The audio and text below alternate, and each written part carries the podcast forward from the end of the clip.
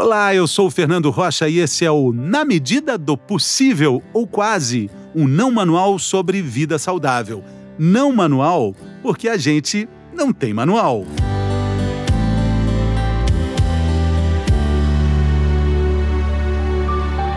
Festa estranha com gente esquisita, eu não tô legal. Na vida real, além da história da Mônica e do Eduardo, que achou estranho e melhor não comentar, essa também pode ter sido a sensação que você teve quando abriu os olhos para o mundo pela primeira vez. Esse caminho sem volta, esse começo de trajetória de um mundo mágico, acalentador e perfeito para fora, para nascer, para respirar. Essa nossa vida, a sua, a minha, a de mais de 7 bilhões de pessoas no planeta Terra. Cada vez mais a gente se pergunta por aqui: será que o jeito que a nossa história começa faz diferença ao longo da estrada? Você, por exemplo, sabe como foi a sua chegada aqui? Parto normal ou cesárea? Isso é mais do que uma pergunta. É também um debate sobre políticas públicas de saúde, de posicionamento social e também de questões ideológicas. O número de cesáreas dobrou no mundo nos últimos anos e o Brasil é um dos campeões mundiais dessa cirurgia que abre sete camadas no corpo da mulher. A recomendação da OMS é de que cerca de 15% dos partos sejam cesarianas. No Brasil, essa proporção chega aos 57%.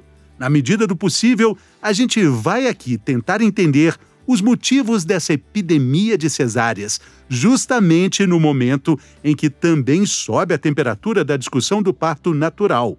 Meu convidado é o médico obstetra Braulio Zorzella, que hoje é uma referência no assunto. E ele acredita que parir e nascer é a nossa expressão mais humana. No seu perfil no Instagram, tem uma frase do cineasta e escritor, filósofo chileno Alejandro Rodorovsky: Pássaros que nascem em gaiolas acreditam que voar é uma doença.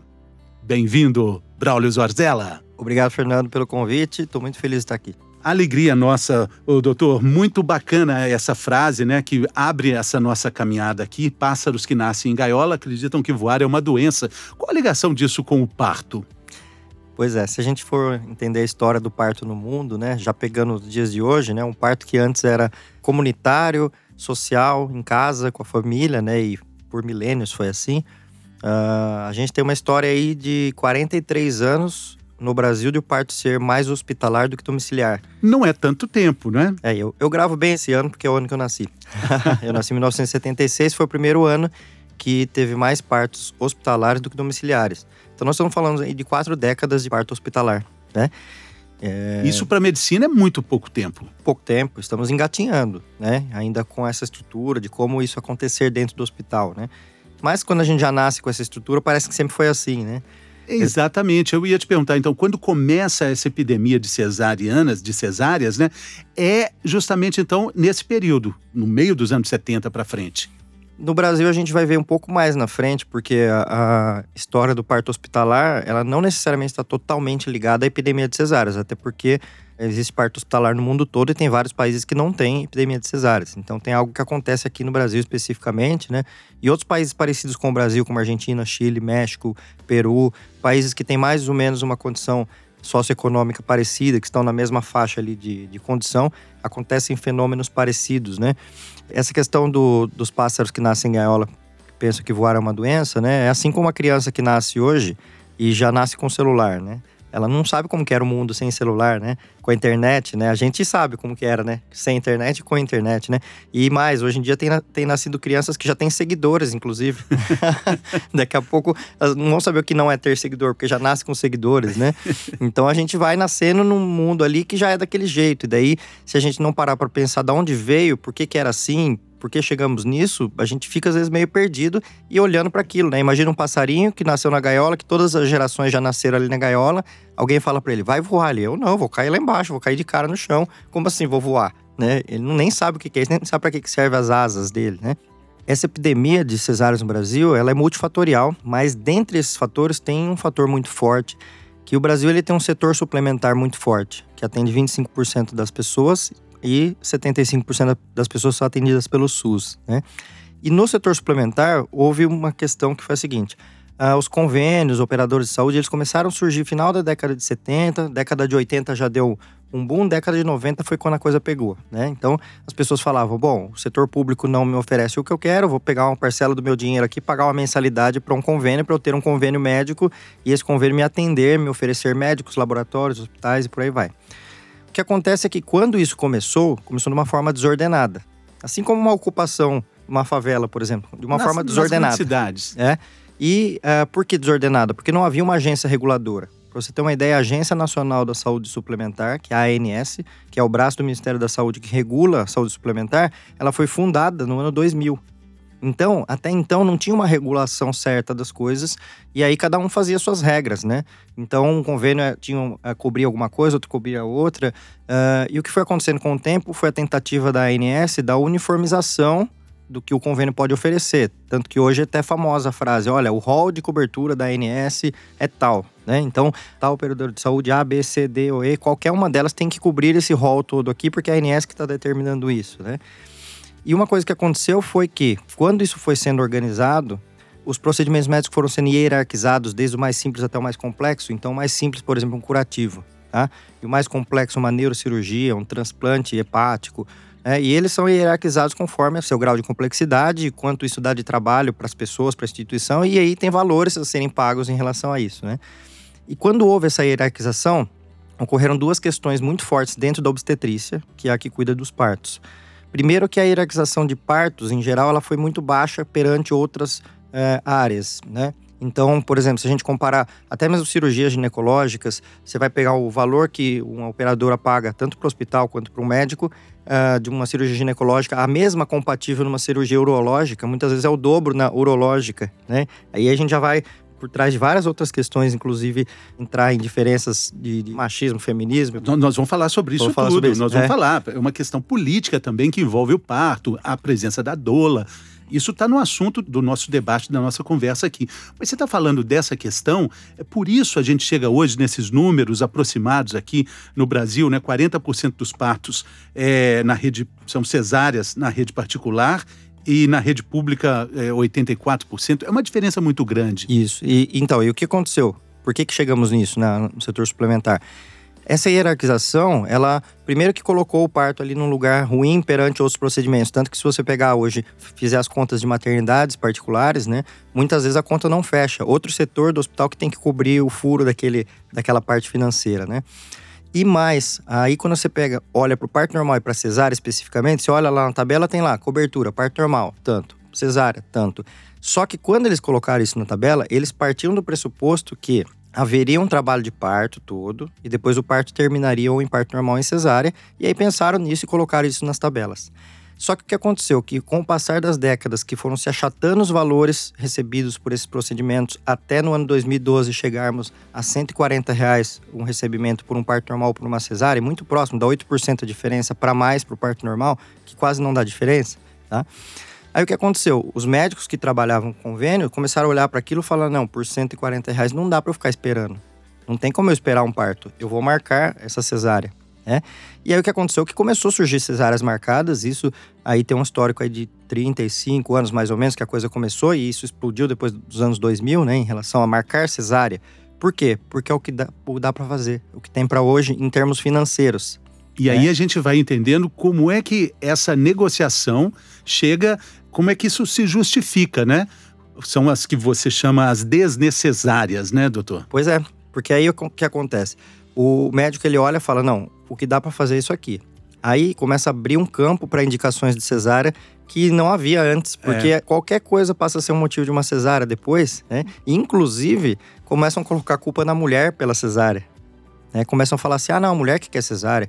No Brasil agora tem uma cultura de que as mulheres querem cesárea. Só que eu sempre acredito que as culturas elas surgem por uma necessidade, né? Só que é fácil a gente justificar, né? Ah, isso é cultural e pronto. Sim. Né? Doutor, a relação do número de cesáreas com o desenvolvimento dos países. Aí a gente pode entender, né? Que quanto mais desenvolvido o país, menor o número de cesáreas. Dá pra gente entender imaginando um, um gráfico virtual aqui. Imagina o seguinte: se a gente colocar na linha horizontal no gráfico o índice de cesáreas crescente, tá? Então a gente vai partindo lá 1%, 5%, 10% até os 57% que vai pegar o Brasil, República Dominicana, né? Inclusive, o Brasil hoje está em segundo lugar na mundial em relação às cesáreas, proporcionalmente, porque proporcionalmente a República Dominicana faz mais. Só que lá tem muito menos gente, né? Então, em números absolutos de cesárea, nós somos os campeões. Então, nesse gráfico aí, o Brasil está lá na frente. Aí você coloca aqui na vertical uh, o índice de mortalidade, por exemplo, de mães, bebês uh, relacionados a partos, tá? E aí a gente vai colocar lá em cima, nessa parte vertical, o, a maior mortalidade de todas. E aí a gente vai ver que são países subdesenvolvidos e a, os campeões são Ruanda, Somália e Etiópia, que são os países que têm maior mortalidade, tá? E aí você olha para o gráfico das cesáreas aqui embaixo, esses países fazem 1% de cesárea. Aí você fala, pô, então tá faltando cesárea aí, né? Aí quando você vai subindo o índice de cesáreas, e quando você chega na faixa de 10 a 15%, é onde tem a maior queda de mortalidade de mães e bebês, ou seja, a melhor situação. E a partir de 10 a 15% começa a subir de novo esse gráfico em relação à mortalidade de mães e bebês pelo excesso das cesáreas. Por isso que a OMS recomenda de 10 a 15% de cesáreas no país. Porque a cesárea salva vidas. Sim. E aí, quando a gente olha quem são esses países que estão ali de 10 a 15%, a maioria dos países europeus, é, a gente pode destacar a Inglaterra e a Holanda, Isso. que são os dois principais. Né? A gente pode pegar a Austrália também como exemplo, Nova Zelândia. Agora é legal citar a Inglaterra, porque lá nós temos a família real britânica, não é? E que é, a família real britânica é o grande exemplo é, do parto normal, né, doutor? Pois é, princesa Kate Middleton, né? Ela teve três partos normais. E olha que curioso, né? Uh, ela teve o parto normal no hospital, pelo serviço público da Inglaterra, porque lá só tem o serviço público, não tem serviço privado. E, né? é, o, o, NHS, NHS. Né? tem o maior orgulho. É bom lembrar também, né, que quando teve as Olimpíadas lá em Londres, na cerimônia de abertura, eles fizeram um mosaico com a sigla NHS, uma reverência total, absoluta ao sistema de saúde público britânico. Eles se orgulham muito, né? Orgulho... E a gente deveria se orgulhar do nosso também, não Sim. deveria? É, eu tenho bastante orgulho do SUS e acredito muito que o SUS tem uma estrutura muito legal e que isso cada vez vai melhorar mais. Mas voltando à Inglaterra, a princesa Kate ela foi ter um parto pelo NHS, no serviço público, com um médico plantonista. Aí você fala assim, o ué. O médico que estava lá. Que estava lá. Como assim? Nossa, mas aqui no Brasil tá difícil pensar isso para quem tem um poder aquisitivo, fala, não, mas eu vou conhecer o médico no dia. Só que aí tem outras questões por trás disso, que é o seguinte: para você ter uma ideia, ela nem viu a cara desse médico. Como assim não viu a cara do médico? Não é o médico que faz o parto, né? Como muitas pessoas acreditam. Bom, primeiro que não, que é a mulher que faz o parto, não é o médico. Segundo, que o sistema inglês, quem cuida, quem está à frente dos partos são as enfermeiras, as midwives, que são as parteiras, né? E a imensa maioria dos partos são conduzidas por elas e o médico só é chamado numa intercorrência, que esse é o modelo ideal. Tá? E aí então, num parto como o dela, que foi um parto que a gente ouviu falar que foi um parto muito tranquilo, que não teve nenhuma intercorrência, que nasceu normal, inclusive ela teve depois dois outros partos normais, não precisa de médico nesse parto, né? E aí muita gente que vai ouvir falar assim, como não precisa de médico? Não é que não precisa da existência do médico ou da retaguarda desse médico, isso precisa, porque se tiver uma intercorrência ele está ali. Mas não precisa da atuação com, a, com as mãos na massa ali do médico, né?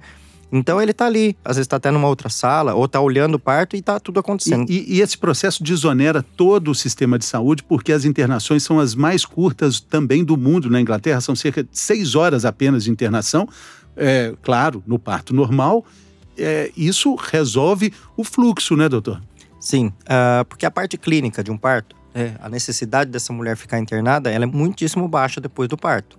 Então, quando nasce um bebê, uh, a mãe teve um parto normal com um períneo íntegro, que é aquele que não precisa dar pontos, nada. Essa mulher, seis horas depois, se ela quiser, ela teria condições de ir embora para casa. Só que olha o que acontece aqui no Brasil. Os convênios, para começar, que eles não cobrem a internação se não durar pelo menos 24 horas. E tem uma outra questão: as distâncias no Brasil também é, fazem com que haja uma sensação de insegurança do médico de dar alta para essas mulheres, que elas vão embora depois e, e a gente não vai saber o que está acontecendo com essas mulheres. E na Inglaterra, não. A pessoa vai receber uma visita domiciliar depois de uma enfermeira para saber que está tudo bem. Né? Assim como o médico passa no hospital no dia seguinte para ver que está tudo bem com a mãe e com o bebê, e depois 48 horas de novo, isso acontece na casa dela. E no Brasil a gente não tem essa estrutura tanto de falar, não, vamos dar alta com seis horas e depois as mulheres vão ser visitadas em casa. Mas seria o ideal, porque a ocupação do leito do hospital por 24, 48 horas por um parto não precisaria acontecer dessa forma, mas é é, o, é já, como a gente está organizado aqui. Né? entra uma questão econômica também, Sim. né? Agora, outro exemplo também que vale a pena a gente lembrar: a China conseguiu reverter o número de cesáreas com punição aos hospitais que faziam cesárea. Portugal fez uma experiência de recompensa para os hospitais que diminuíssem as, as operações dessa forma. É, eu acho que tem vários caminhos, né? É, tem o caminho do amor e o caminho da dor. Né? então, o caminho da dor é o da punição. Mas o caso da China, é... isso funcionou? Como é praticamente? Como é que isso se coloca? Então, eu não conheço muito bem o que aconteceu na China em relação a, a, a resultados. O, o, que eles fizeram lá. Mas falando de punição, é, eu acho que sim, punição é uma das questões, né? A sociedade funciona assim. Se você não andar na linha, você vai ser punido, você vai tomar uma multa, você vai uh, ser preso, né? Então, uh, existem as punições que limitam a sociedade, né? Mas eu acredito bastante no caminho do amor também. Qual que é esse caminho? Da né? consciência, do entendimento. Sim, sim. é o, o caminho das mulheres. As mulheres que pedem parto normal. Aí você fala, ah, culturalmente a mulher pede cesárea no Brasil, uma parcela sim pede cesárea, por quê? Porque ela veio ali de medos, né, relacionados à dor, à desconfiança, será que vai dar certo? Será que o bebê não vai passar da hora? É, a desinformação, muitas vezes, que inclusive essa desinformação é feita até pela parte médica mesmo, de levantar várias hipóteses de cesárea que nem existem, né? E, então... a, gente, e a gente vai falar sobre elas, vamos é. falar sobre mitos e verdades que levam à decisão da família, não só da mulher, mas a mãe, a avó, a tia, Todos, o né? vizinho e o pai, né? É. O marido também. Mas a mas gente falou. Ah. Só, só, voltando nisso. Daí o que acontece é que esse caminho do amor que leva a, a mulher que vem. Porque a gente fala isso, né? Que a mulher pede cesárea no Brasil. E na verdade a mulher pede cesárea no Brasil quando ela vê um sistema desestruturado lá, que ela vai passar por muita dor, desconfiança se vai dar certo ou não, se a coisa, se o bebê vai nascer bem. A, aliás, né? a dor é uma das armas, né? Vamos, você vai doer muito, vamos, pois vamos é, cesárea. É, e, e, fora a lista toda das desnecessárias que são criadas, colocando medo dessa mulher, mais esse caminho do amor, que é o que? A mulher falar, não, eu quero parto normal. Tem uma pesquisa bastante interessante da Fiocruz que mostra que 75% das mulheres brasileiras optam no primeiro trimestre da gestação por ter um parto normal. E aí eles acompanharam essas mulheres todas e no final a maioria teve cesárea. Aí você pensa, alguma coisa aconteceu nesse meio do caminho. Algumas realmente necessitaram e outras foram convencidas pelo sistema. Então, mas esse caminho, qual é esse caminho do amor? É a demanda que as mulheres geram em relação a eu quero isso. E isso faz com que muitas pessoas que trabalham na área, médicos, enfermeiros e tudo mais, é, atendam essa demanda, porque é a mulher, a mulher que gera essa demanda. Né? E tem muita gente na área de obstetrícia que adora a parte normal, que gosta de trabalhar com obstetrícia, que gosta do obstare, que é o estar ao lado né? Então, acompanhando o parto. E isso vai gerando um movimento grande, que hoje no Brasil está bastante intenso esse movimento, de pessoas que apoiam essas mulheres que querem parto normal. E aí vão pensar o seguinte: não, então como que a gente vai resolver isso? Vamos melhorar a estrutura toda do parto, né? Vamos nos espelhar nos países que fazem da forma correta para que seja dessa forma correta aqui também. Esse é um caminho do amor, né? Mas o caminho da punição também acho que deve existir caminhos jurídicos, até mesmo a gente pode falar de violência obstétrica e de judicialização disso tudo, punição e tudo mais. Nós vamos falar sobre isso também, mas agora nós falamos da China, nós falamos de medo e essas duas palavras levam a gente a pensar na situação mundial do coronavírus. Como é que uma grávida tem que se comportar com esse mundo, esse caldo de informações, às vezes deturpadas, que chegam até nós? Ela precisa ir até o hospital. Mas a informação é que, puxa, é, o hospital é um dos piores lugares para se estar nesse momento. O que fazer, doutor? Bom, o coronavírus realmente está sendo um, um, grande problema, né? Socioeconômico, né? E em todos os sentidos aí. Mas uma questão que a, as grávidas é, podem ficar mais tranquilas é que não há uma incidência de grávidas que pegam mais coronavírus do que outras pessoas, ou seja, a imunidade da grávida não compromete a sua saúde a ponto de ela pegar mais corona do que outras pessoas. Uh, o coronavírus não passa para o bebê, então não é uma questão também ficar pensando que vai acontecer um problema, assim como foi na epidemia de Zika vírus, por exemplo, que daí havia uma preocupação porque passava para o bebê, né? Então o coronavírus não tem isso. E também não aumenta a taxa de mortalidade de gestantes. Né? O que a taxa de mortalidade do coronavírus ela aumenta proporcionalmente conforme a idade. Né? Então, nas faixas acima de 70 e 80 anos que tem os maiores casos. Então, nesse ponto, a grávida, por ser grávida, ela não precisa se preocupar a mais. Ela se preocupa como todos os outros cidadãos que se preocupam em relação à higienização total dela, das mãos, de tossir na manga, de é, evitar contato com as pessoas, de evitar sair, né, ter contato. Porque a grande questão, né, a grávida está numa faixa etária ali entre os 20 aos 40 anos, a maioria delas, né? Então não está numa faixa etária de mortalidade. Só que todos nós somos transmissores da, do coronavírus, né? Então, uma das questões também é a nossa responsabilidade de não ficar transitando, pegar o corona e passar para uma pessoa de 60, 70, 80 anos depois e causar um problema. Então, preocupação é muito mais nisso do que na gestação em si. Agora, é, vamos, vamos falar também um assunto que você gosta muito, né? Que é essa questão é, dessa disputa quase é quase um fla-flu, né? É do parto o parto normal e o parto cesárea, né? Por que, em que momento essa disputa vira também uma disputa ideológica? Puxa, é complexo, né? Porque se a gente for para o lado da ideologia, pensar em parto normal e cesárea, acho que a gente não vai chegar em alguma, alguma questão. Uh, Mas você acho... concorda que é uma questão ideológica, uma disputa ideológica? Em algum momento ela também. Concordo, concordo. A, a, essa disputa ideológica ela vai é, passar pelo protagonismo de quem a gente está falando, né? Se a gente está falando da mulher e da vontade da mulher, e a gente vê que nas pesquisas, mesmo no Brasil, que tem uma estrutura ruim para parto, ainda assim 75% das mulheres querem parto normal. Se a gente pegar Inglaterra e Holanda, isso é, sobe para 99,5% das mulheres querem parto normal. Tá? Então, se a gente falar disso, a gente vai falar de protagonismo da mulher, ela que quer. Então, se ela quer, vamos apoiá-la.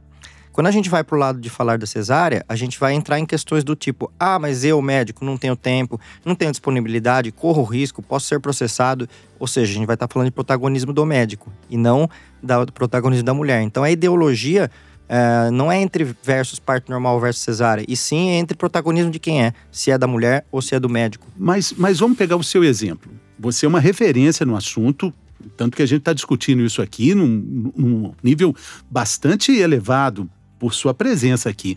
É, a sua escolha, o seu protagonismo, que ajuda o protagonismo feminino, é uma opção de vida fantástica, não é? Você é, se dedica a isso e também tem é, algumas coisas que você não pode fazer como médico que está disponível para fazer um parto normal. Quais são essas pendências? Pois é, eu falo que a obstetrícia raiz, né? Que, que, é que você pratica? Que é que eu pratico, ela é um sacerdócio porque você tá ali, né? 24 horas por dia, 7 dias da semana disponível. Mas olha que coisa, né? Você fala, ah, mas como é que é o médico inglês? Lá na Inglaterra, os caras também trabalham com parto normal, tem índices altos e eles não têm uma vida própria, eles ficam disponíveis 24 horas por dia? E a resposta é não. Por quê? Porque lá eles têm um serviço de saúde muito bem estruturado, onde ele é contratado desse serviço e funciona em sistema de plantão. Acabou as 12 horas de plantão dele, ele vai embora para casa e acabou, ele não é chamado fora de hora. No Brasil surge o setor suplementar que eu faço parte, onde eu tenho que ficar disponível todos os dias da semana para aquele parto. A, a, a, grávida quer ter o parto com o Dr. Braulio Zorzella. A questão é assim, não é que ela quer ter o parto comigo. Como eu falei no começo, que o setor suplementar ele foi se organizando e ainda está se organizando, né? Uh, o que ocorre é que não, não tem cinco anos que os serviços de convênio uh, começaram a ter plantonistas 24 horas por dia. Se a gente pegar na maioria das cidades do estado de São Paulo mesmo, que estão aqui perto, ou se estender para o Brasil, mas ainda a imensa maioria dos serviços de convênio não tem plantonista 24 horas por dia. E aí o que acontece? A pessoa que está ali no setor suplementar, que fala, não, eu tenho um dinheiro para pagar isso aqui, ela quer ter um médico na hora do parto, não tem um médico plantonista para ela. Então não é que ela quer o doutor fulano, é que só tem aquele doutor fulano para ela chamar. Entendeu? Então não é que é uma cultura ela querer o próprio médico. Por que, que a princesa Kate não quis o próprio médico? Porque não precisa. Porque ela sabe se ela for na segunda, na terça, na quarta, na quinta-feira lá, o médico que tiver lá vai ser bom. Lembrando que a princesa Kate teve o parto com o plantonista, né? É, com o médico plantonista que nem participou do parto. Ele só estava de retaguarda ali dentro se precisasse, né? Então ah. é isso que é cultural, né? Na verdade, a cultura surge da necessidade. Então não acho que as pessoas me queiram. Eu acho que elas não têm a outra pessoa lá, portanto elas me chamam para tentar resolver um buraco que o sistema uh, deixou. É, nesse caldo político, ideológico que a gente está transitando, existe a presença da doula. E eu já ouvi algumas frases assim dizendo que doula é um ato político. Você concorda com isso? Depende. Uh, a doula é a mulher que serve, em grego. Né? É a mulher que está ali para ajudar a gestante em apoio físico e emocional, tanto no pré-natal quanto no parto. Então, é uma mulher que vai estar de apoio sempre para essa mulher. Uh, na hora do parto, especificamente, vai ser em termos de incentivo e de métodos ali não farmacológicos de alívio de dor, por exemplo, massagem, bola, água quente, banheiro e tudo mais. Então, é uma questão toda voltada para esse apoio dessa mulher. Só que o que acontece? A, as doulas no Brasil, elas passam também a ter um papel de ativismo, porque elas são muito a voz da mulher também Elas ajudam muito e muitas doulas, a imensa maioria das que eu conheço, foram mulheres que tiveram alguma questão no seu parto ruim e falaram: agora ser doula para ajudar outra mulher. Então, por isso que se torna, sim, uma questão ideológica, muitas vezes política. Tem muitas doulas que acabam se envolvendo em prefeituras, em estado, para tentar regulamentar, fazer leis para implantação de permissão da presença de doulas nas maternidades, né? Então acaba sendo também uma questão ideológica e política, porque elas acabam também sendo voz dessas mulheres. E, algumas doulas reclamam que os médicos não gostam da presença delas durante o parto. Pois é, porque aí a gente vai falar de protagonismo, né? Ah, porque a doula, ela é, ajuda muito a mulher a ficar nesse lugar de protagonista. E quando isso bate de frente com um médico que ele se considera o protagonista, que ele fala, ah, não, mas o meu tempo, o meu horário, a minha, o meu risco, a minha segurança, e aí tem alguma pessoa que confronta isso, é nesse campo que a coisa entra. Porque os médicos que realmente é, entendem a função da doula, que é o apoio físico e emocional da mulher, eles vão adorar trabalhar com doulas, porque eles vão ver que justamente essa doula está fazendo um papel que alguns achariam que teria que ser do médico e não é do médico, e quem de quem é esse papel? Esse papel é da doula, que é de estar ali ajudando, apoiando. Então, os médicos que entendem isso, eles começam a adorar doulas e falar: Meu, quero ter doulas em todos os partes, porque me ajuda, inclusive. Eu tenho menos tempo, menos trabalho. É, é a sua experiência? Sim, total. É. minha, eu comecei a trabalhar com doulas em 2007, só que a primeira vez que eu ouvi falar de doulas foi no ano 2001. E foi uma situação curiosa, eu tava num parto, isso eu era estudante ainda, e tinha alguns estudantes ali e tal. A mulher tava com dor, e ela tava no final do parto, naquele momento que já tá no desfecho final do parto, ela deu um grito assim. Um amigo meu virou e falou assim: Meu, bem que podia ter uma doula agora aqui, né? Falei, ué, mas o que, que é doula? Falou, Doula, você nunca viu aqueles lutadores de sumô que tem um cara lá fora que fica gritando: Vamos, vamos, que você consegue! eu falei, nossa, que legal que se tivesse uma pessoa que fizesse isso, né? Óbvio que isso é uma virou uma piada, né? Porque não tem nada a ver com essa história do sumo, mas naquele momento eu falei, nossa, que legal se tivesse alguém que pudesse incentivá-la aqui. E foi a primeira vez que eu ouvi falar de doula, só que eu só tive a oportunidade de trabalhar com doula primeira vez em 2007 e daí eu não larguei mais. E daí eu incentivo para todas. recomenda? Recomendo para todas, porque uh, essa a doula ela ajuda muito na, nessa parte emocional da mulher, muito mesmo. Tem muitas partes que são difíceis da parte emocional de dor, de demora, e essa doula tá ali junto, evolu é, a, a, incentivando. E vamos que você consegue, vamos que você consegue. É como se fosse o, o treinador do maratonista ali, que o cara tá no quilômetro 30 e não aguenta mais, e o cara tá lá, vamos lá que você consegue, vamos que você consegue. É uma pessoa que incentiva Faltam muito. só 12 né? quilômetros. Vamos, é. é. E, e, esse incentivo da doula, e as doulas, uh, muitas delas têm muitas experiências pessoais muito interessantes com partos, ou até mesmo dos outros partos que elas já acompanharam para projetar nessa outra mulher o incentivo desse parto. Então, Uh, eu sempre recomendo, mas também, veja só, o protagonismo é da mulher. Não é que eu falo que eu obrigo ela a ter um, uma doula. Muito pelo contrário, ela que decide se ela, ela quer ter decide. uma doula. Se ela falar, ah, não, eu não preciso da doula, tá tudo certo, o protagonismo é dela. Ou ela falar, ah, no primeiro parto eu tive uma doula, mas nem precisei tanto. Então no segundo eu não vou chamar a doula. Beleza, tá tudo certo, né? Ok. A questão é essa, é ela que decide, mas a recomendação eu sempre faço. Agora, as pessoas falam assim, né? Parto normal, parto humanizado e barra cesárea. Uhum. Na verdade, o parto, um, uma cesariana, pode ser também um parto humanizado, né? Com certeza. A cesariana, quando ela é feita por necessidade, que seria uma cesariana por necessidade? Aquele parto que está acontecendo e que não deu certo, parto normal, e aí precisou fazer uma cesárea, ou seja, uma cesárea necessária pelo motivo pelo qual ela foi inventada, que é para salvar um bebê, o bebê não ter uma sequela. Essa cesárea está dentro do campo do parto humanizado. Porque pessoas confundem, acham que o parto humanizado é só natural, né? E não é. O parto humanizado ele passa pelo natural, depois ele pode passar por um parto normal com alguma intervenção e terminar numa cesárea necessária. Tudo isso vai estar dentro da, do campo do parto humanizado. Inclusive com a doula inclusive com a doula, em todos os momentos, porque o apoio físico e emocional independe de qual vai ser o parto. Né? Então a doula, óbvio que se ela continua uh, numa cesárea, ela vai ajudar também a mulher em apoio emocional, principalmente porque nessa hora a mulher pode estar mais abalada ainda emocionalmente, porque ela tentou o parto normal e ainda precisou fazer uma cesárea, ela está com medo daquele procedimento. Então essa doula ela incentiva em todas as situações. É, a gente tem aqui no Brasil dois hospitais, eu, eu, claro que existem mais, eu vou citar dois porque a gente tem números de, de eficiência desses hospitais, o Sofia Feldman em Belo Horizonte e também o Sambambaia, lá no Distrito Federal, é um hospital que trabalha com uma, uma trabalha em conjunto, seriam mais ou menos parecidos. Esses hospitais, eles acabam também sendo referências para hospitais particulares, o trabalho que é feito nesses dois hospitais? Eu vou falar mais do Sofia Feldman, que eu conheço melhor, já fui visitar, conheço as pessoas, muitas que trabalham lá. Uh, é um hospital que ele tem pelo menos tinha até pouco tempo atrás, uma média de mil partos por mês, né? O hospital é o maior hospital do SUS em número de partos por mês que tem no Brasil, né? E mesmo sendo um volume muito grande, eles conseguem fazer um trabalho muitíssimo interessante, porque eles se baseiam num ponto-chave da história toda, que é o protagonismo da mulher, e todo o resto vem depois. Então, toda a organização do serviço vem depois disso. Então, os sistemas de plantão, sejam de enfermeiras, seja de médicos obstetras, pediatras, anestesistas, é tudo em função de que uh, o atendimento seja o melhor possível para aquela mulher, independente do tempo, da hora, se vai demorar, se não vai. E aí, obviamente, com um livrão ali de evidências científicas embasando tudo isso. Então, você pega aí, você junta o protagonismo da mulher com evidências científicas, com equipe transdisciplinar trabalhando 24 horas por dia, isso que vai dar o caldo que a gente vai chamar de parto humanizado, que é o que eles fazem no Sofia Feldman. Por isso que eles têm números excelentes de índices é, muito bons de parto normal, é muito parecido com esses sistemas que a gente falou, Inglaterra e Holanda, né? e com índice muito baixo de mortalidade materna e fetal, que é o ideal, né? Na verdade, eles podem sim ser exemplos para todos. Se a gente copiar e colar o que é feito no Sofia Feldman é, no Brasil todo, a gente pode vir falar de outro assunto aqui, porque está tudo resolvido. Está tudo resolvido. Mas, infelizmente, tanto o Hospital Regional de Samambaia, no Distrito Federal, e o Sofia Feldman lutam com dificuldade para questões financeiras e sofrem também processos de famílias que tiveram problemas no parto, que acusam esses hospitais de demora para fazer a cesárea, meninos que nascem com problemas. Ou seja, existe uma disputa também grande do outro lado com relação a problemas financeiros e problemas que acontecem nos partos por causa que eles dizem de procedimentos é, que não foram bem sucedidos, doutor. É, vamos separar em duas questões essa pergunta. Uma questão é par essa parte da, da, judicialização do que houve de errado e outra parte é a parte financeira. Né? Financeira, né? a luta é. para a sobrevivência. A parte financeira, o que ocorre é o seguinte: uh, são hospitais que dependem do SUS.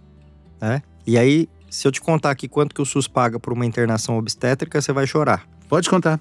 É, até onde eu sabia era 365 reais o hospital recebe por uma internação obstétrica. A mulher vai lá ter o parto, usar a estrutura toda, o hospital recebe 365 pra, pra reais. Para todo mundo envolvido? Não, para o hospital. Para o hospital. Existe uma...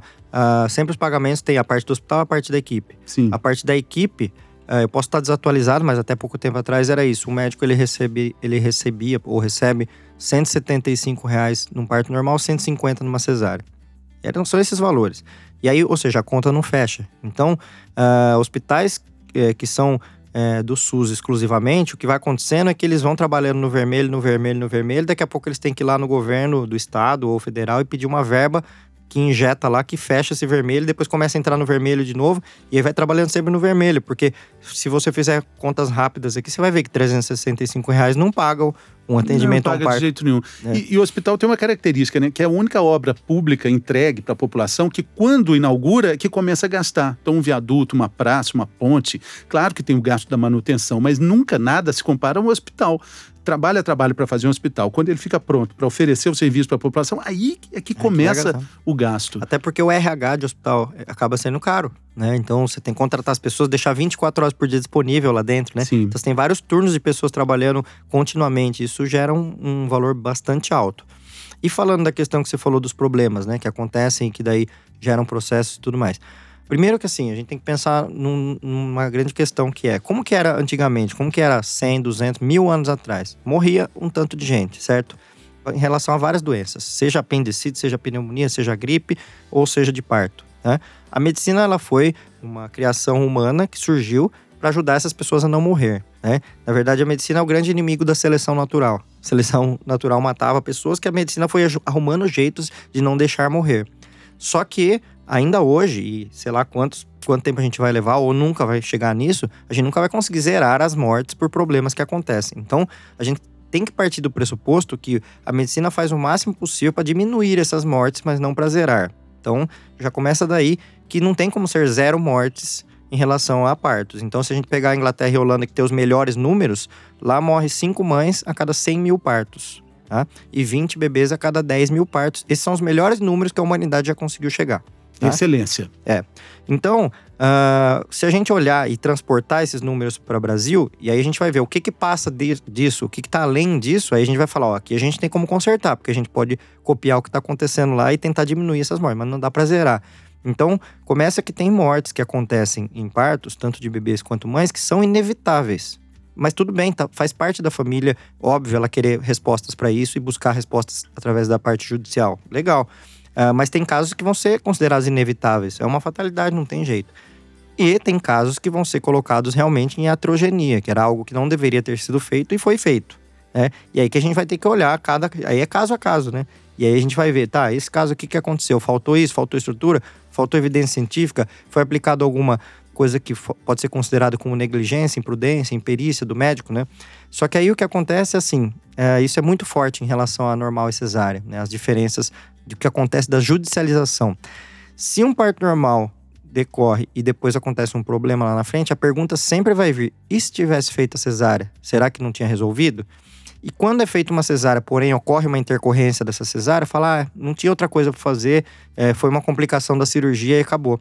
Só que quando a gente olha para as complicações de parto normal e cesárea e coloca num, na balança, a gente vai ver que as complicações de cesárea, se a gente principalmente separar as eletivas, que não era para ser feitas, que foram marcadas, a gente vai ter um número grande de complicações que poderiam ter sido evitadas se não tivesse sido feita essa cesárea. Só que elas não são tão evidenciadas, não são tão. não existe tanto farol em cima delas. Não, porque você fala, ah, não tinha outro jeito, era o que tinha, é, foi uma fatalidade dessa cirurgia. Só que se a cirurgia não tivesse acontecido, será que não seria melhor? Então, muitas vezes. Uh, a pressão uh, jurídica acaba caindo muito mais em cima do parto normal, porque sempre vai vir a pergunta: e se não fizer, e, e se fizesse cesárea, será que não tinha acontecido nada? E, e na cesárea não. E colocando a cesárea como a última opção, como a, como a resolução de problemas, né? Sim, e que se der um problema ali, não tinha o que fazer. Não Só que, que é, é importante parar para pensar: e se não tivesse sido feita essa cesárea? O que que tinha acontecido? É? Algumas vezes teria acontecido um problema maior, outras vezes não, teria evitado o problema. Né? A gente pode usar então esse ponto extremo do problema no parto, né? E mais extremo ainda no caso da mortalidade da mãe ou do bebê, para chegar nesse termo de violência obstétrica, doutor, para começar a falar sobre TO, é, VO, aliás. Então, a violência obstétrica, ele é um termo que surgiu assim aqui no Brasil em 2010, numa conferência que teve da, da Reúna. Ele é, nada mais é do que a, a nomeação para uma violência que já acontecia há muito tempo e que ela apenas passou a ser nomeada, porque daí quando você nomeia aquilo é mais fácil se identificar, mais fácil tentar resolver, mais fácil de judicializar, inclusive, né? Então, a, a violência obstétrica é qualquer violência sofrida por uma mulher grávida, numa situação no pré-natal, no parto, no pós-parto ou situações de aborto. Né? Então, portanto, ela é uma violência exclusiva de uma mulher grávida portanto, uma violência exclusiva de gênero. E em né? todas as etapas da gravidez. Todas as etapas todas da gravidez. Se ela sofreu uma violência no pré-natal, na admissão da maternidade, durante o trabalho de parto, na hora do parto, no pós-parto, ou situações de aborto, é, todas as situações em que a mulher é, sofre a violência, isso é considerado violência obstétrica. E aí, quem que vai dizer se é violência ou não é?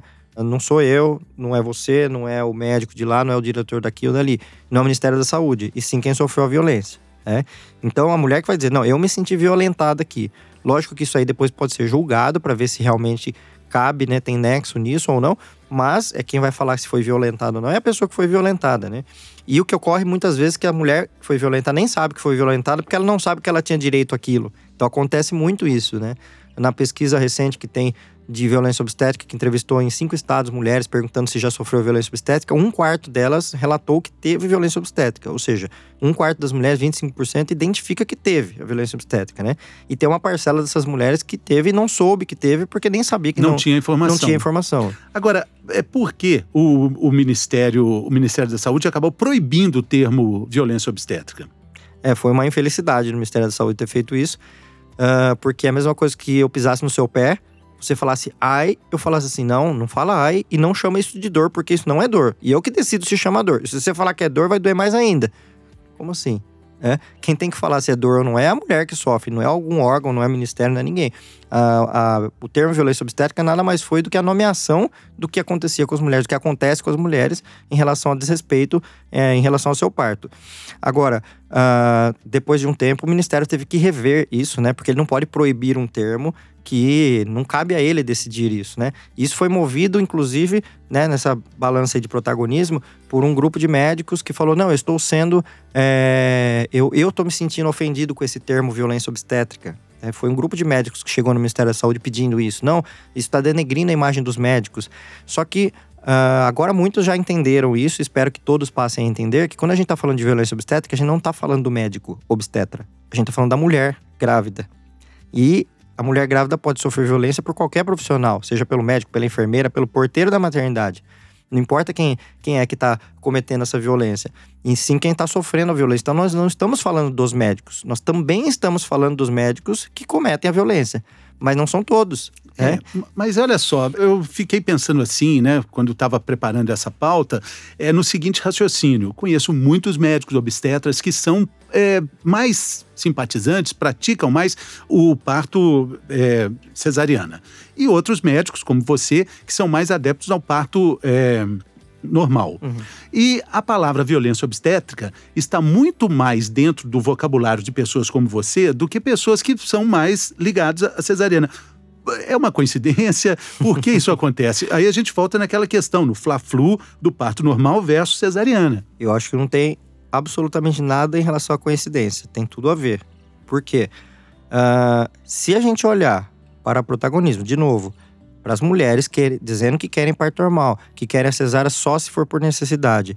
E aí eu viro e falo assim: não, mas eu prefiro a cesárea, eu tô falando de protagonismo, eu médico, tá? Então eu tô dizendo, eu que prefiro a cesárea. Mas eu entendo os médicos que prefiram cesárea. Não tô dizendo que eu não entenda. Eu entendo. Por quê?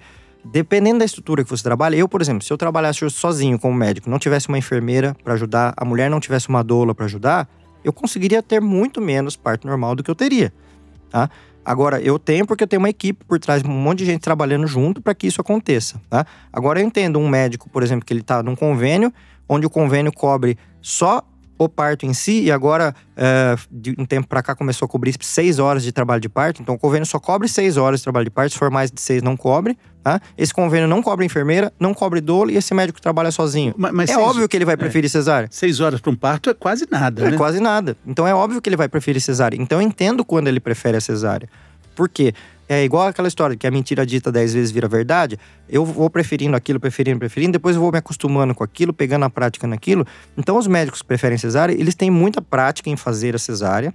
Só que eles pararam de ver evidências científicas. Porque na hora que a gente olha para evidências científicas, aí não tem fla-flu. Evidência científica só tem uma. Evidência científica é aquela que é produzida mais atual, com números gigantes no mundo inteiro, comprovando, comparando uma coisa com a outra, ver o que, que dá certo e o que, que tem menos sequelas. E evidências científicas não tem fla-flu. Fla-flu. Então, os médicos que se baseiam. Não tem posição, a, né? É, não tem acho. Isso. Os médicos que se baseiam que a cesárea é melhor, que eles têm preferência por isso, eles estão baseados em outras coisas e não evidências científicas. Estão baseados se o convênio paga ou não, se eles estão disponíveis ou não, se eles têm prática naquilo ou não, ou perderam a prática porque só estão fazendo aquilo. Então, são baseados em outras questões. Mas eu entendo isso. Eu não acho que é, eles estão errados. Eles só estão defendendo a causa por um outro lado, que é pelo lado deles, não pelo lado das mulheres. É, agora, a sua causa, você falou, você citou, é uma causa messiânica. Você, para ter essa verdade no que você fala, tem toda uma vida é, sustentada nisso. Você tira férias só num determinado período do ano e todas as suas, as suas pacientes sabem que período é. E fora isso, você está disponível 24 horas por dia, né? É, messiânica, sacerdótica, né? Você fica ali todo tempo. Sim, eu tenho um período de férias que eu já nem pego o parto naquela época, né? Então, já fico disponível o resto do ano todo. Então, naquela época, ó, a pessoa liga lá, ó, vai nascer em agosto, por exemplo. Não, agosto eu vou estar de férias. Então, a pessoa já sabe que não dá para ir comigo. Então, eu já aviso antes, né? Mas essa questão é, sacerdótica, messiânica que você falou, né? De viver por isso, viver para isso, né? Muita gente já me questionou também. Falou, mas por que, que, você, por que você faz isso? Né? E aí, de onde veio isso? Por que, que você gosta disso? Você é homem, você nunca teve parto. O que, que você defende tanto parto? E eu realmente comecei a me contestar um tempo atrás e tentar entender por que, que eu fui gostar de parto, né? Eu demorei para Porque até o ano 2001, que eu era estudante de medicina, eu não pensava em parto e me apaixonei por parto. Aí eu fui tentar ver minha história de nascimento. E aí eu fui perguntar pro meu pai: pai, como é que eu nasci de parto normal de cesárea? Ele falou: ai, peraí, não lembro. Demorou um pouquinho para ele lembrar que era de cesárea, né? A minha mãe, a minha mãe biológica é falecida. Eu tinha seis anos quando ela morreu, então não tinha como perguntar para ela. Mas eu fui tentar entender essa história do meu nascimento e sabe como é que foi? Foi assim: olha, uh, dá uma passadinha aqui na maternidade para ver como é que tá o bebê, porque é 27 de dezembro e logo tem Réveillon e eu vou viajar, só pra gente dar uma olhada como tá o bebê. E era uma segunda-feira. E aí eles foram lá na maternidade para ver como é que estava o bebê. Sorte que, eles, que o médico viu que o bebê não estava bem, que tinha que fazer uma cesárea naquela hora. E aí foi o meu nascimento. Eu nasci naquele momento, né? Eu já até fiz uma terapia de renascimento, que é uma terapia Uh, é tipo uma terapia de hipnose que você vai até ver o de dia regressão. do seu parto. De regressão. É, de regressão não de vidas passadas, regressão nessa vida, né? Até você chegar no momento do seu parto e ver o seu parto, o, o, seu nascimento.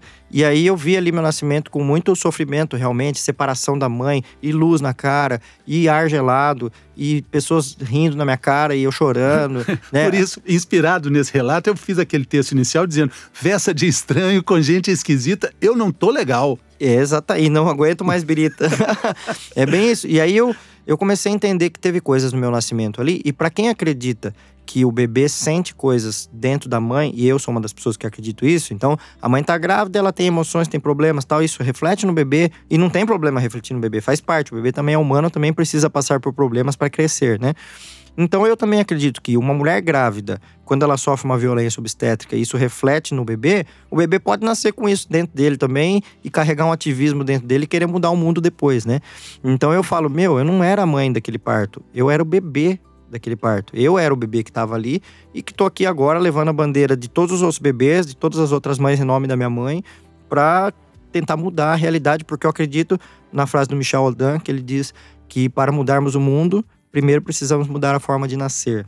E eu acredito muito nisso, que se a gente melhora a forma de nascer, a gente melhora é, aquela bolinha de neve que a gente segura lá embaixo e não deixa virar uma bolona de neve depois para tentar consertar lá na frente. É, isso é muito legal. Agora, é, a informação também é um remédio valioso, né? E essa informação pode transformar a opinião e transformar a, a forma de ver tudo isso, né? Uma dessas questões está muito ligada a, a, frases que viram regras. Por exemplo, uma das mais clássicas, né? O bebê tá com o cordão enrolado no pescoço, tá com três voltas. Meu primeiro filho, Pedro, ele nasceu numa cesárea porque a, a, o médico falou com, com a mãe dele: olha, ele tá com o cordão três voltas no pescoço. E ela falava isso com uma força tão grande, claro, foi cesárea. Mas hoje eu tenho essa informação. O pescoço é simplesmente igual ao braço, o pescoço não tem nada a ver com a respiração, né, Braulio? Dentro do útero, não.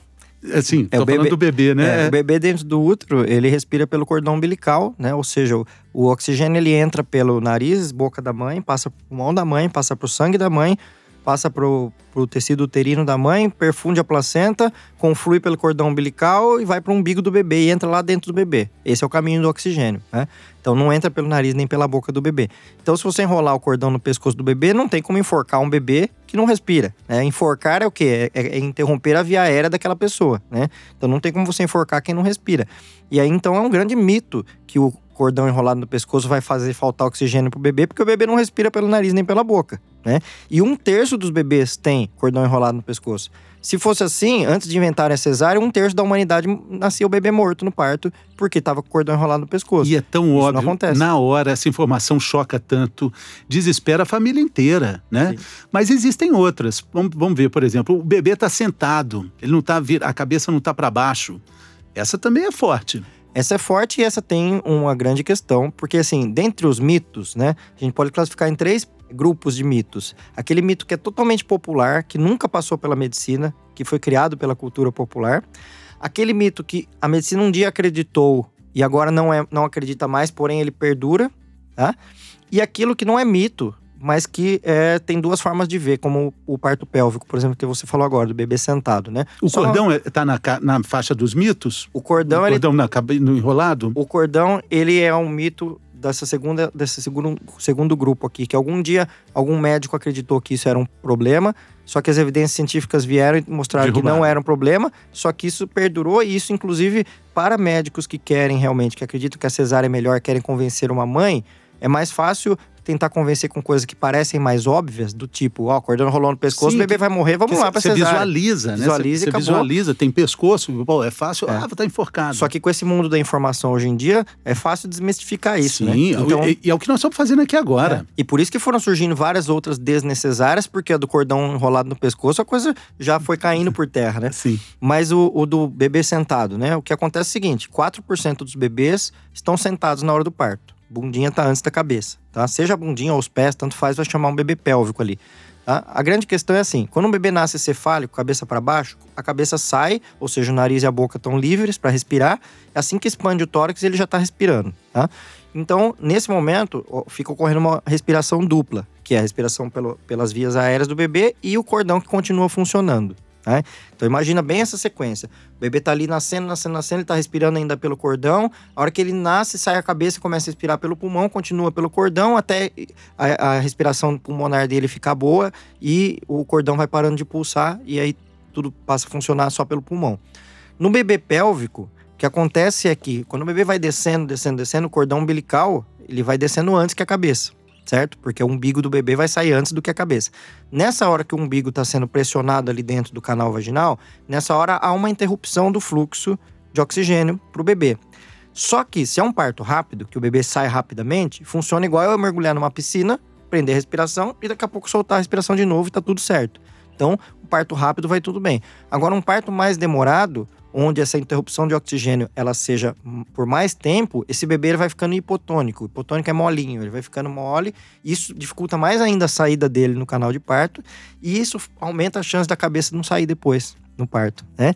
E fora que tem uma outra questão do, do parto pélvico também, que alguns bebês, dependendo da proporção, vamos pegar um bebê. Acontece dele ficar preso? A é, cabeça então, fica presa? Um bebê de 34 semanas, por exemplo. Bebê que ele tem o corpo magrinho ainda e a cabeça maior, proporcionalmente, né? Esse bebê ele tem mais chance até de ficar preso ali, se ele nascer pélvico, do que um bebê de 38 semanas, que ele já é mais proporcional, ou seja, a bundinha dele é quase o mesmo tamanho da cabeça dele, entendeu?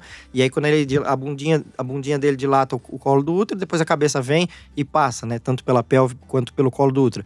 Mas uns bebezinhos que às vezes têm uma desproporção, então, por exemplo, um parto pélvico, existem alguns critérios pra você falar, não, esse aqui dá para nascer pélvico e esse não dá para nascer pélvico normal, né? Que seriam os bebês acima de 37 semanas, entre 2,8 kg e 3,8 kg. Existe um trabalho científico bem legal sobre isso, mostrando que esses casos são casos onde bebês podem nascer de forma rápida e aí o médico tem que observar o parto para ver se ele está evoluindo de forma rápida para deixar nascer normal. Senão pode acontecer isso. O bebê hipotônico, prender a cabeça e daí tem um problema sério depois. Então, isso não é um mito. Isso é verdade. Isso acontece, né? Só que o que aconteceu no Brasil foi que aqui todos os pélvicos viraram cesárea. E não uma margem para dizer assim, não, realmente, no parto pélvico vai ter muito mais cesárea do que normal, mas não é que todos vão ser cesárea. Não é uma regra, não, não é uma, regra, né? Então, o mito é que parto pélvico tem que ser cesárea, isso é um mito.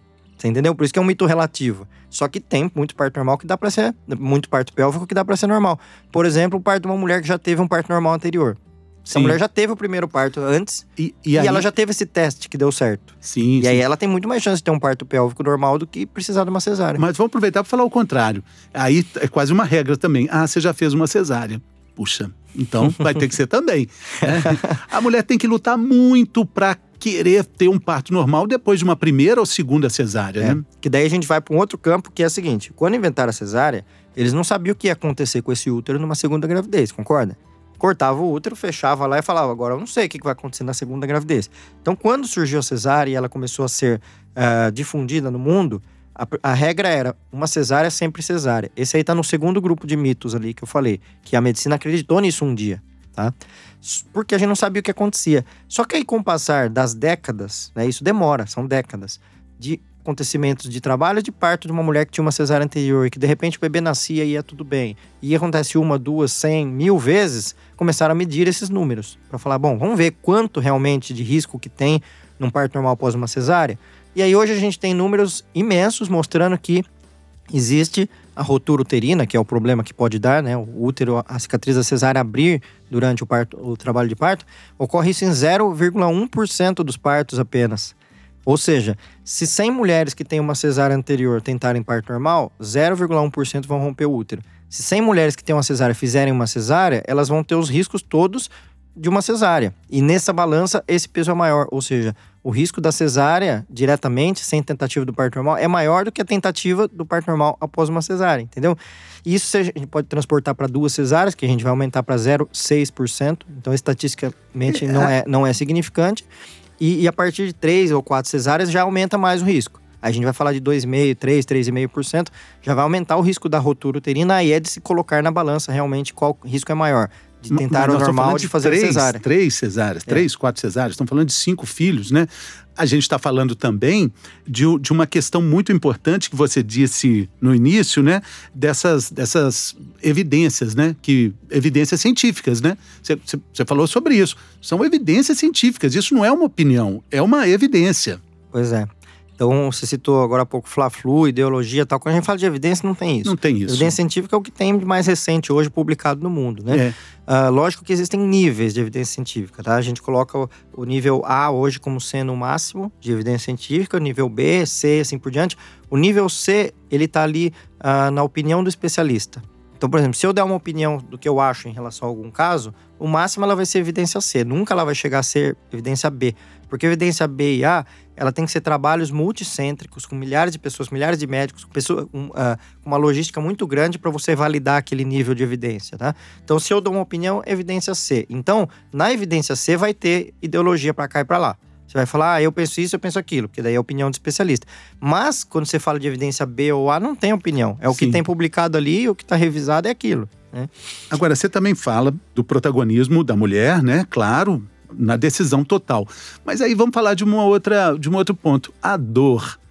A dor que ela espera sentir, a dor que ela já sentiu. Aí aí ela vai tomar a decisão, né? Mas alguém pode falar, pode colorir essa dor com cores mais fortes, né? Ou não, né, doutor? Pois é, a dor do parto é uma grande questão. Eu sempre falo que pro parto, quando perguntar ah, quem que tem que. Quem que é uma equipe mínima para atender o parto? Eu falo, tem que ter uma pessoa para atender a mulher, outra para atender o bebê e outra para atender a dor. Né? Tanto que se você falar dos médicos, você vai falar do médico obstetra, médico pediatra, médico anestesista. Se for falar dos não médicos, vai falar da enfermeira obstetra, enfermeira neonatal, que cuida do bebê, e a doula, que faz a parte de alívio de dor é, não farmacológico, né? São esses paralelos. Então tem três. Então a dor é uma coisa muito importante, é um, é um dos itens mais importantes. Só que assim como eu dei o exemplo de um maratonista, vamos imaginar uma mulher maratonista correndo lá, você tá olhando para ela lá, tá assistindo a TV lá, ela correndo, suando, você olha para ela e fala assim: nossa, coitada dessa mulher, por que, que ela tá sofrendo desse jeito? Por que, que ela não pegou uma carona? Por que, que ela não foi de carro? Porque ela tá correndo que a pé. Para? Por que, é? que não para? Ela pode parar, né? Pode parar, pra que correr desse jeito? E o outro pode olhar e falar assim: olha que orgulho dessa mulher correndo desse jeito, né? Então, a gente tá olhando para a mesma situação com dois olhares diferentes. É a mesma coisa quando a gente olha para um parto. Se você olha uma mulher em trabalho de parto e pensa, por que, que ela tá fazendo isso? Para que, que ela tá passando por aquilo? Você vai olhar com dó para aquilo e se a mulher que está olhando isso, ela olha para ela mesma com dó dela. Ela fala: "Não, que dó de mim que eu vou passar por aquilo". Só que com a outra visão, você olha para o parto e fala: que orgulho dessa mulher tá passando por isso, com as próprias pernas, sem pegar carona, ela que está fazendo, você vai olhar com orgulho. E essa mulher também vai se olhar com orgulho, né? Então começa que a dor tem que ser olhada de formas diferentes. Pode ser olhada com medo, com dó ou com orgulho. Tem uma chavinha tênue ali que você muda da dó para orgulho, né? Tem esse ponto. E outra, que não é só por isso que tem que passar dor e acabou. Tem inúmeros métodos de alívio de dor, não farmacológicos, um monte de métodos, tá? A maioria deles baseados em água, água quente. A banheira com água quente é uma das coisas melhores que tem para alívio de dor no trabalho de parto. Mas, como eu falei, o apoio da doula, fundamental. Apoio de pessoas ao lado dela, marido ou mãe, ou alguém que esteja apoiando também. Então, são várias questões que aliviam a dor. E ainda assim, se não resolver, tem anestesia, que é remédio né? Que é a mesma usada para fazer uma cesárea para a pessoa não sentir dor na cesárea.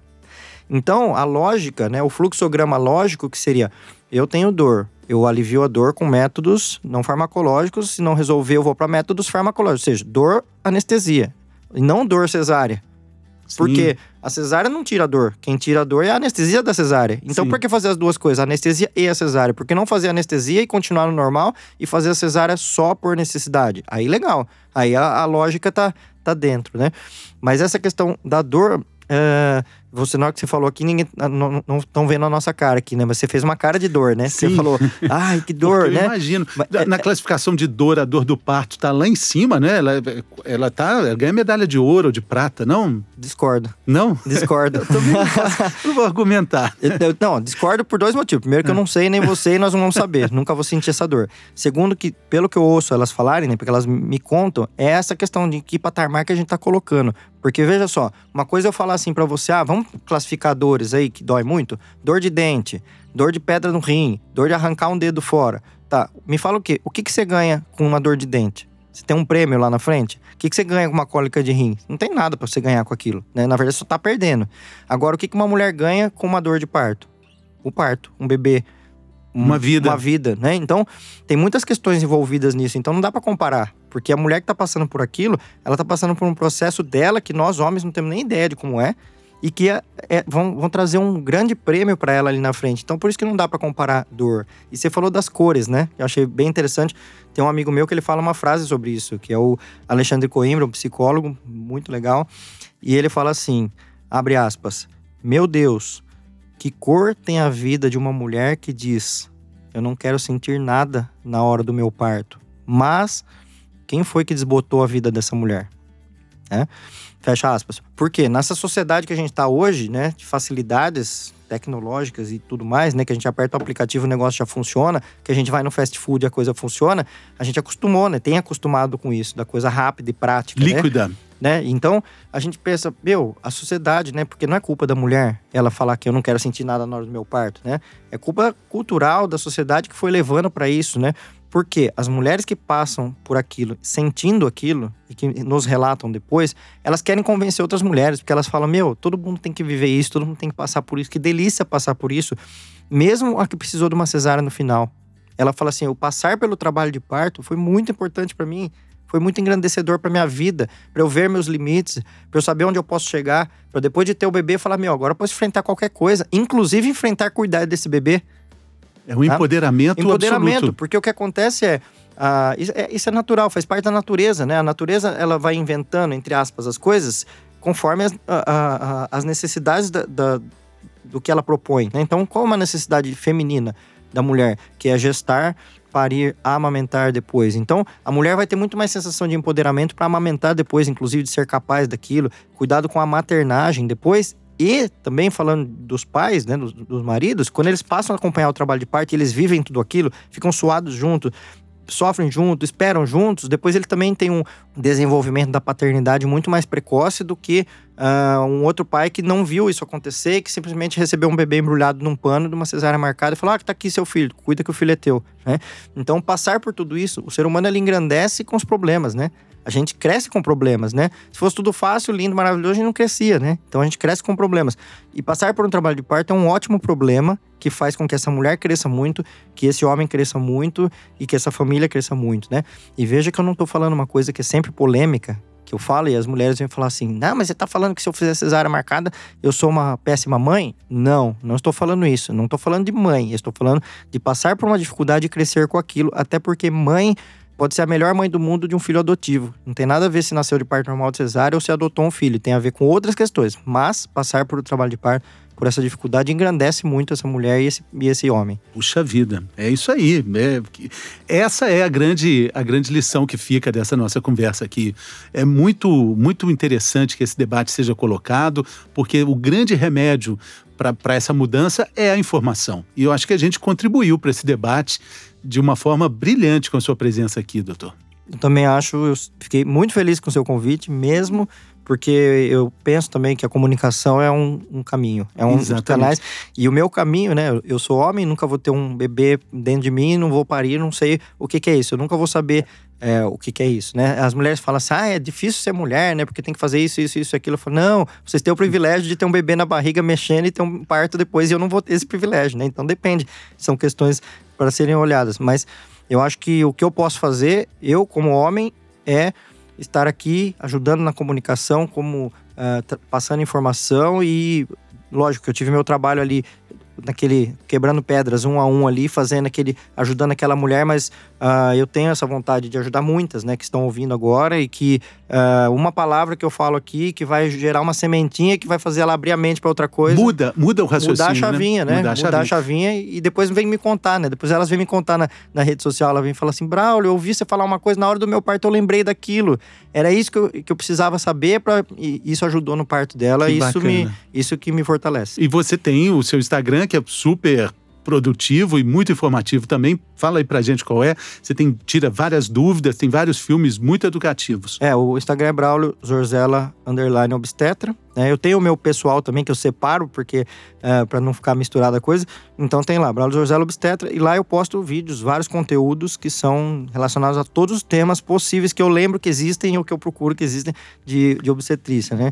Inclusive, daí eu tenho também Uh, posso falar do meu curso online? Claro, pode. Aí eu tenho um curso online para gestantes, que ele é baseado em, em, na formação de um plano de parto, num planejamento de parto, né? Que é para Uh, a mulher pegar aquilo ali e, tem, e, e, e, tomar decisões do tipo onde eu vou ter meu bebê, com quem eu vou ter meu bebê, vai ser com uma equipe do SUS, vai ser com convênio, vai ser particular, qual vai ser meu melhor modelo na minha cidade para eu ter o meu bebê, né? E depois as decisões sobre intervenções com a mãe, intervenções com o bebê. Então é um curso voltado para isso, para planejar o parto, para a pessoa ter o parto mais respeitoso, seguro possível dentro da realidade que ela tem, né? Tem um outro curso de para doulas, que é um curso de aprimoramento para doulas da parte de obstetrícia, né? Então, é, longe de mim ter a pretensão de ensinar doula a ser doula, pelo contrário, aprendo com elas, mas é um curso de obstetrícia, falar de obstetrícia para doulas, para elas entenderem, porque o que ocorre muito, você falou das doulas que elas têm essa questão de que muitas vezes têm conflitos com médicos, né? E a minha intenção é diminuir esses conflitos. Por quê? Tanto para a doula não passar do ponto e invadir um lado que seria da decisão médica, quanto ela se sentir segura também com as informações obstétricas, passar as informações legais para a mulher. E eu sinto que esses cursos estão sendo muito legais, assim, no sentido de uh, engrandecer o conhecimento de todo mundo, das mulheres, das doulas, né?